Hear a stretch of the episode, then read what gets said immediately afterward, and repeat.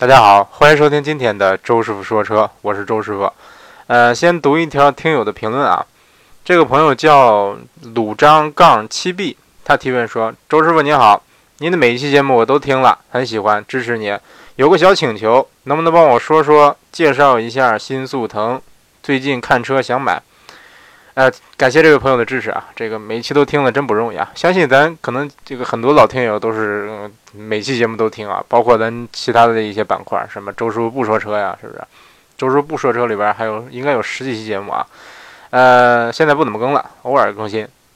这个就算是说节目不多，现在我估计也有上百期节目了吧？这个都听了，说实话挺不容易的啊。周叔我自己都没有全听一遍啊，啊，但是我都说了一遍。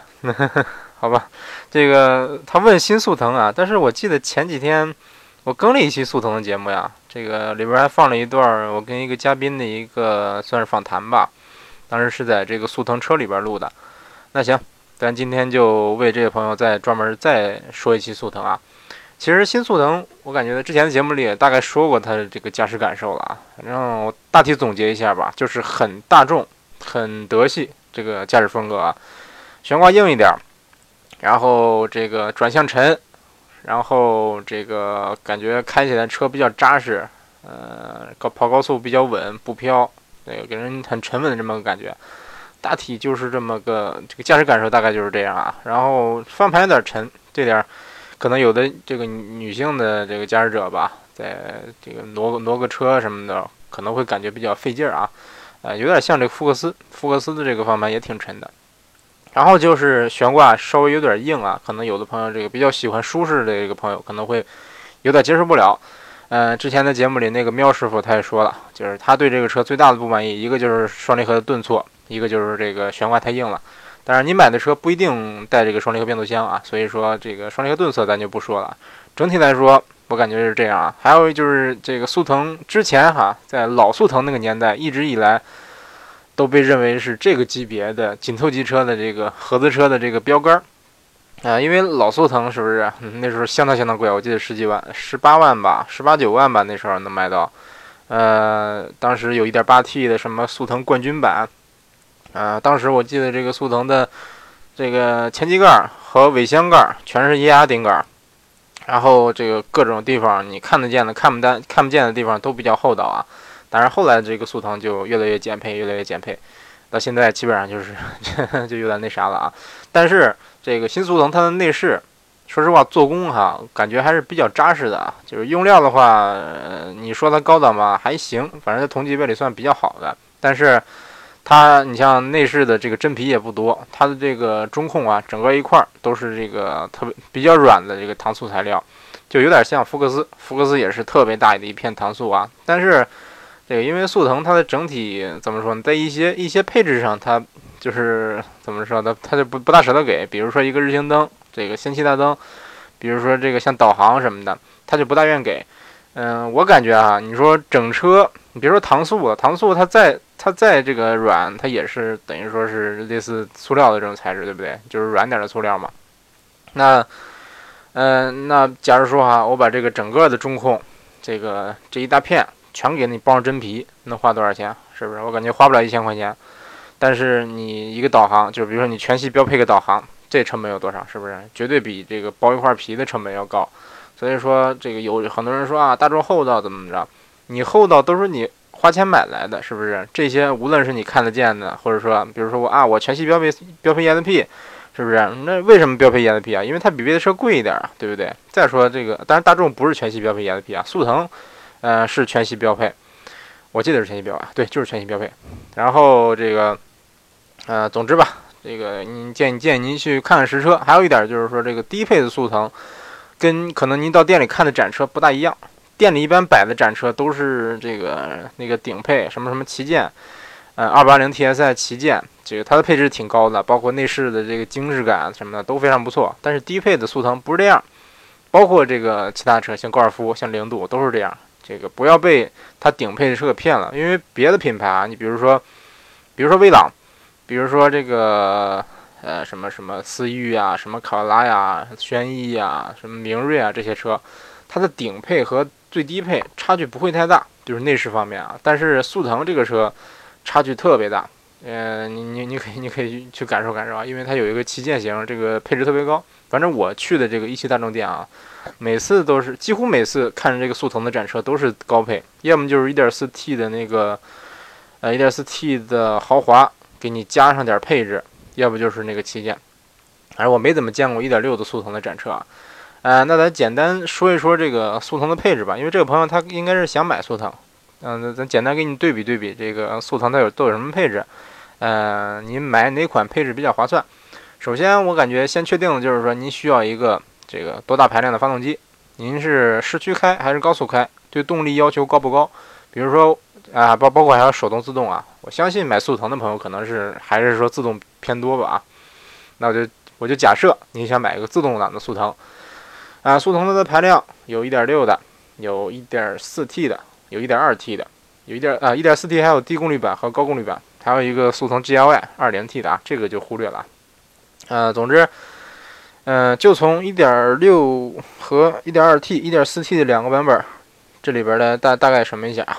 大概区分一下吧。首先，这个1.6的这个发动机啊，1.6自动的速腾，它的动力说实话挺肉的啊，这个相当肉，这个可能同级别里找不到比它更肉的车了。有有可能有比它更肉的，反正这个给人感觉是非常肉的。比如说，我想加个速，你得你得抡一会儿，把这个速度揉起来了，才才能超过去。就算是我地板油也是，地板油它降档也不快。我感觉如果说你买个1.6的这个速腾的话，市区开的话，可能要像我开车这习惯啊，我可能会把它关了 S 档，才能满足我对这个动力的要求。那 1.2T 的我没开过，1.4T 的版本，呃，市区开可以啊，这个它。虽然也是双离合，但是说它低速这个低扭还还稍微强一些啊，毕竟车也不重，所以说你这个正常市区开的话一点四 T 感觉挺够用的，就是无论是，但是双离合那个起步那一下啊，稍微稍微那什么一点，那个感觉我不大喜欢啊。然后是说速度起来以后，只要说你车这个路这个城市不要太堵车，平常速度能这边平常比如说时速三四十那么走，或者说说是五六十那么走。那样的话，我感觉这个 1.4T 的速腾给你的动力还是感觉很不错的啊。然后 1.2T 我没试过，但是它动力再再差也不可能比1.6差，所以说我我感觉这个 1.2T 可以考虑吧。它大概就是为了一个，呃，为了省油出了这么一个算是超小排量的涡轮增压吧。当然现在这福克斯都出 1.0T 了，是不是？包括思域也是马上出 1.0T 三缸。那这么一对比的话，这个 1.2T 还能接受啊，排量不算太小。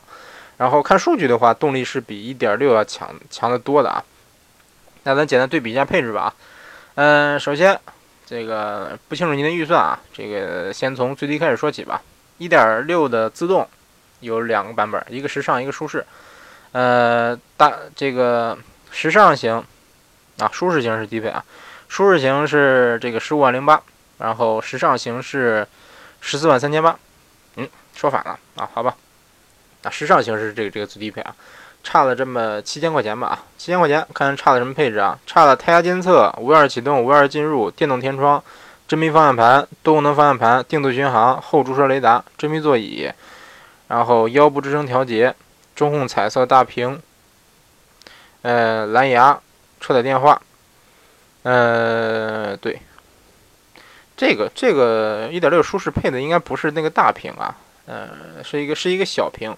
然后也没有导航，然后后排出风口，对，大概就是这么多配置。然后多两个喇叭，呃，这么说这个七千块钱的这配置挺值的啊，差这个七千块钱差这么多配置。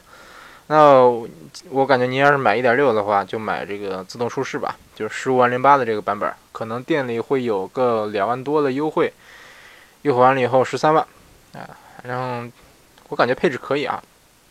那行，如果说。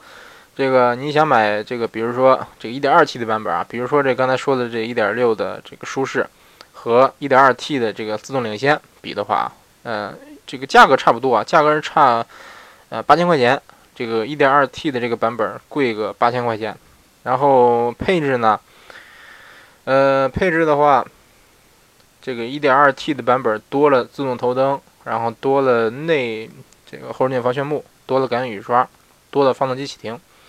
哎，这我感觉可以啊。然后它是双离合的变速箱，嗯，怎么说？虽然说很多人可能不大喜欢这个双离合啊，我也不太喜欢那个双离合。但是这个大众的这个爱信六 AT 调教的或者匹配的，说说实话，我感觉有点啊不大好接受。所以说，怎么说呢？这个双离合我也不不太喜欢，这个六 AT 我也不是太喜欢啊。嗯，反正这个 1.2T 的版本动力会更强，油耗会更低。呃，毕竟双离合传动效率比较高嘛。然后它还多了这么四个配置，然后只贵了八千块钱。说实话，我感觉这个版本也可以考虑啊。啊，如果说这个您对动力有点要求，然后预算还有限的话。嗯，然后这个看一看 1.4T 的版本啊，1.4T 这个首先低功率版本，一个自动舒适，一个自动豪华。这个大众现在也也学的比较那什么，呃，这个把这个一本来好好 1.4T 是不是？你叫 1.4T 不行吗？你非得叫什么二二三零、二八零？低功率版是二三零 TSI，然后高功率版是二八零 TSI，然后那个 1.2T 的就是幺八零 TSI。哎呦！反正我现在对这个现在车圈这个风气我不是太能接受啊，就是各种虚标数啊。那，呃，这个这这两个版本，呃，1.4T 的这个自动舒适十六万零八，自动豪华十七万零八，贵了一万块钱。一万块钱差了什么配置呢？差了这个前驻车雷达，然后主驾驶电调，前排座椅加热，然后氙气大灯，然后这个日间行车灯，自动头灯。然后内后视镜防眩目，包括感应雨刷，包括自动空调、温度分区控制，然后这个车车内的空气调节、排放过滤，嗯，一万块钱这配置也不少啊。但是主要这个氙气大灯什么的，我感觉挺好的。这个这说实话，这次改款这速腾比较，嗯，比较厚道了啊。因为之前那个，你像之前咱节目里的那个嘉宾妙手说，他，嗯，他的那台速腾啊，就是。一几款？一四款还是一五款？我忘了，应该是一四款。一四款的这个速腾的 1.4T 自动豪华，就是十七，我记得当时十七万三千八哈。而且买的时候也不没怎么优惠。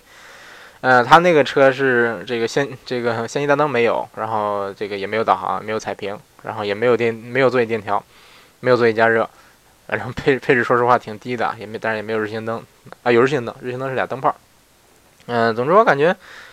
啊，这一代这一代速腾看起来是增配了啊，对，它还增配了这个自动空调，所以说这个现款速腾跟当时他买的时候的速腾比啊，等于说是又便宜了，便宜了，还换上了独立悬挂，还是增加很多配置。我感觉这个，哎，我真真想为这个咱喵老师稍微默哀一下，好吧，嗯，这一万块钱这些配置，您看自己需不需要吧？其实主要就是一个是座椅电调，一个是这个氙气大灯。这些日间行车灯这些东西，可能给人感觉就是，呃，能把档次提升一些啊。就毕竟说花那么多钱了，是不是？这个比如说花了十七万，裸车十七万，它的比如说就算我给你优惠两万块钱，或者优惠两万多，优惠完了，比如说这个十五万块钱，是不是？十五万块钱买个 A 级车，其实说实话啊，真不便宜。十五万能买到啥？是不是？最低配的这个凯美瑞，最低配的天籁，嗯，天籁都不止最低配啊。包括什么五零八呀，什么这个等等等等吧，包括最低配的雅阁什么的，基本上都能买到了，是不是？嗯，同级同同同价位吧，能买到这一些入门的 B 级车了。它整体的，不无论是空间呐，包括行驶品质啊，肯定是要比速腾要强很多的。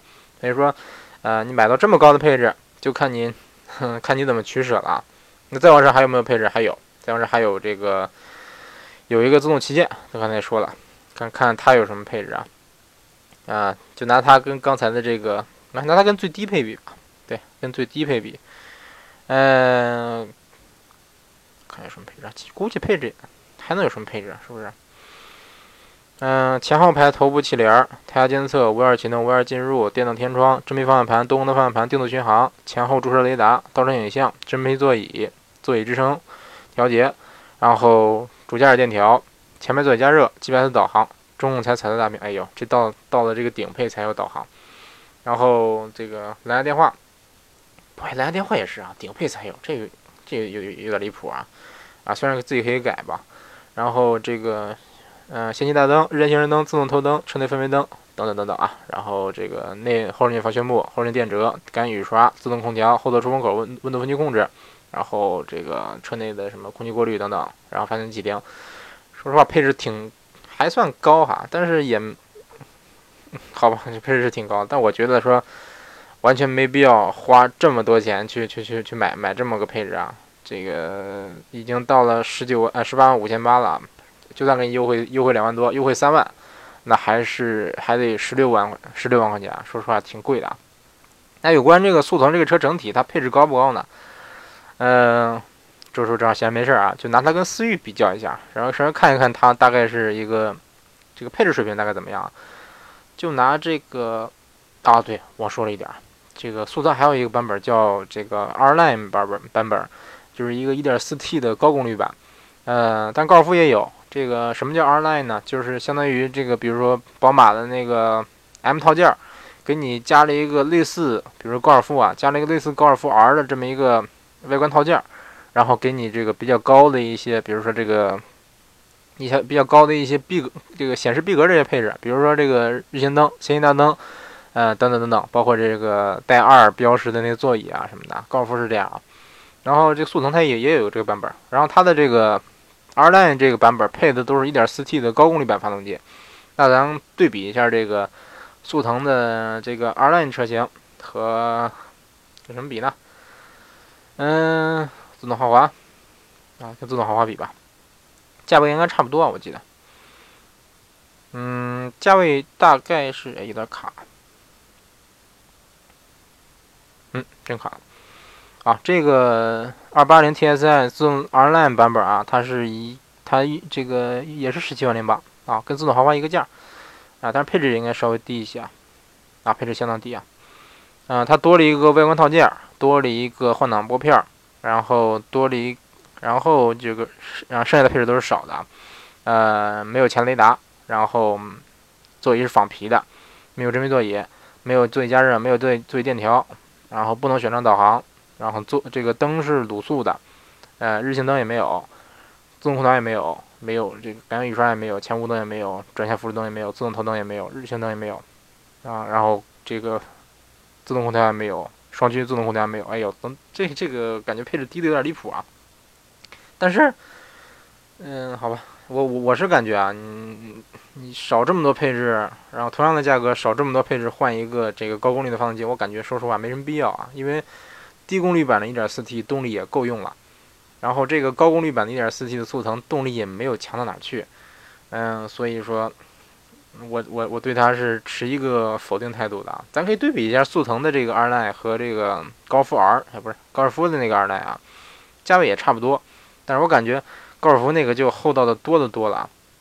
然后高尔夫的那个比那个二代版本吧，比这个速腾要贵个一千块钱。啊，它它的官官方定价是十七万一千九，啊，贵个一千块钱，哎，可以忽略了。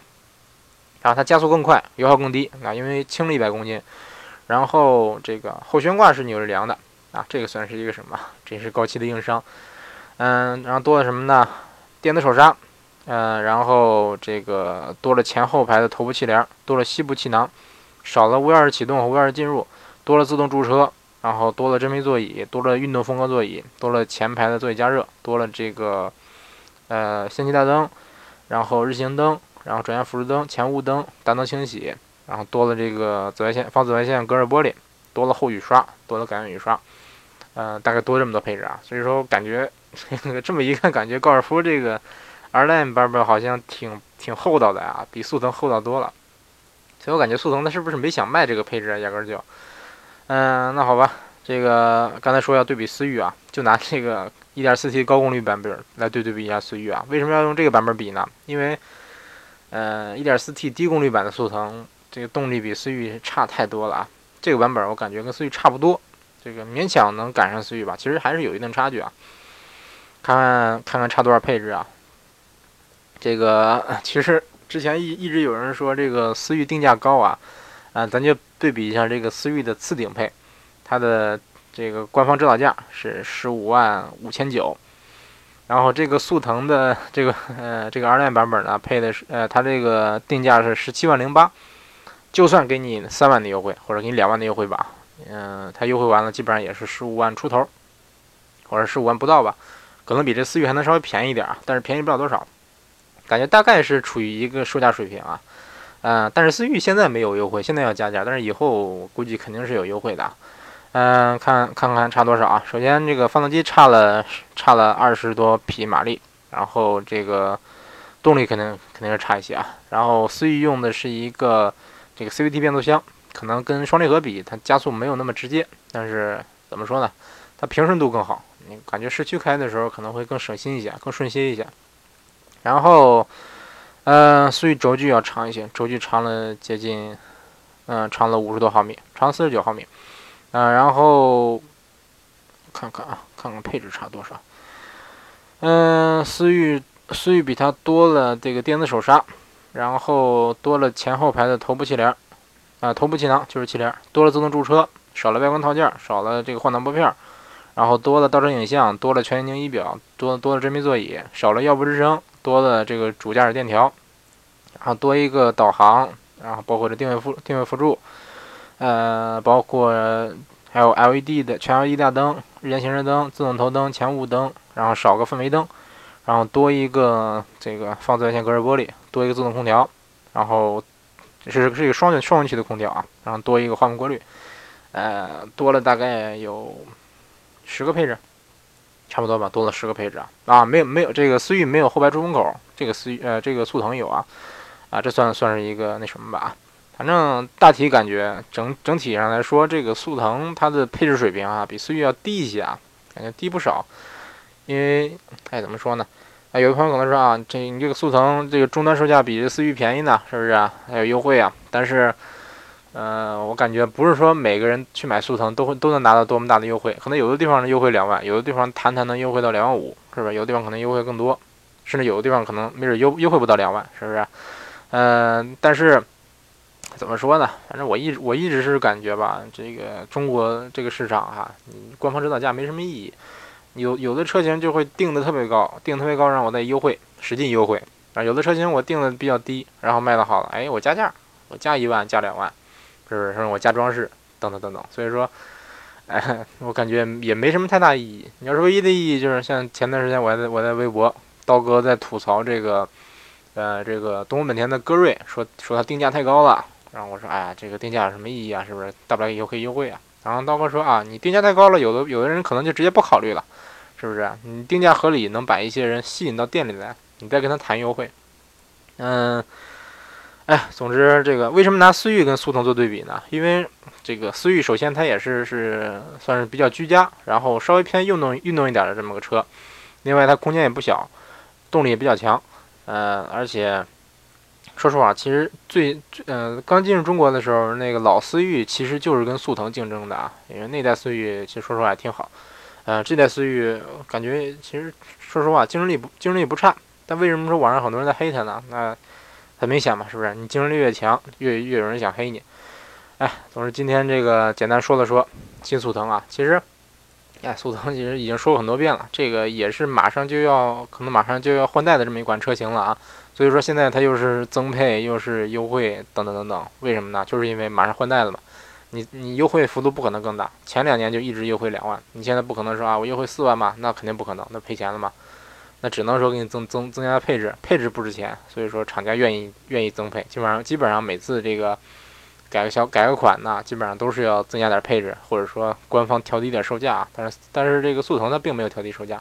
总之，这朋友他想买速腾，我我一直以来的我的观点就是啥？你想买什么车你就买，你买车是买个自己喜欢，是不是？看上什么车就别再问我说这车好好好还是不好。这个基本上来说，怎么说呢？国内的这些车型吧，有硬伤的不多。比如说你看上个真有硬伤的车，我我当然会告诉你啊。但是速腾它的硬伤，呃，我感觉最主要就是之前断轴那事儿。那现在它这个悬挂已经改回来了，改成独立悬挂了。嗯，也就是这个买双离合的话，它这个干式双离合。是不是会不会各种各样的问题？会不会顿挫？会不会异响？会不会这个出现问题？嗯，等等。啊，其他方面我感觉速腾其实还是可以买的。这个之前我不推荐速腾的最大原因就是太贵了，就是性价比比较低。嗯，现在看来其实这代速腾性价比勉强还可以啊。